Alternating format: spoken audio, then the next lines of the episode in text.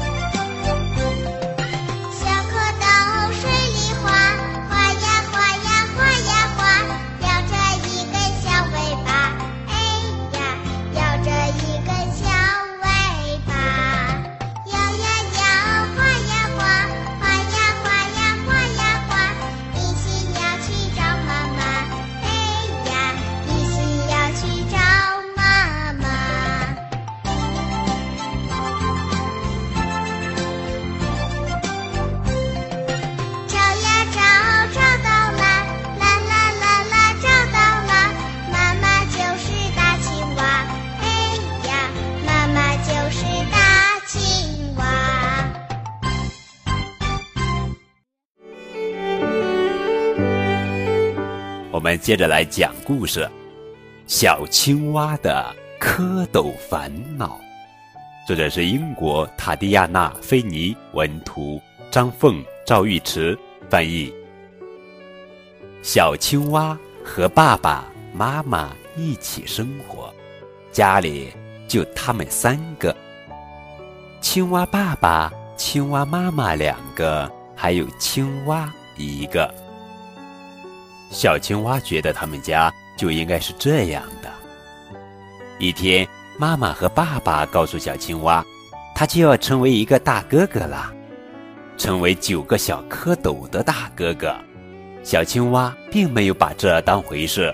蝌蚪不会搭高塔，蝌蚪不会敲鼓，蝌蚪甚至不会跳绳，他们什么都不会，只会霸占。爸爸妈妈所有的时间，小青蛙想听睡前故事时，妈妈太忙了。妈妈要照顾九个小蝌蚪宝宝。小青蛙想要一个晚安吻时，爸爸太忙了。爸爸也要照顾蝌蚪宝宝。小青蛙说：“讨厌的小蝌蚪。”爸爸说：“别这样，你以前也是一只小蝌蚪呀。”而且它们很快就会变成小青蛙的，就像你一样。一天、两天、三天、四天、五天、六天，几天过去了，哇！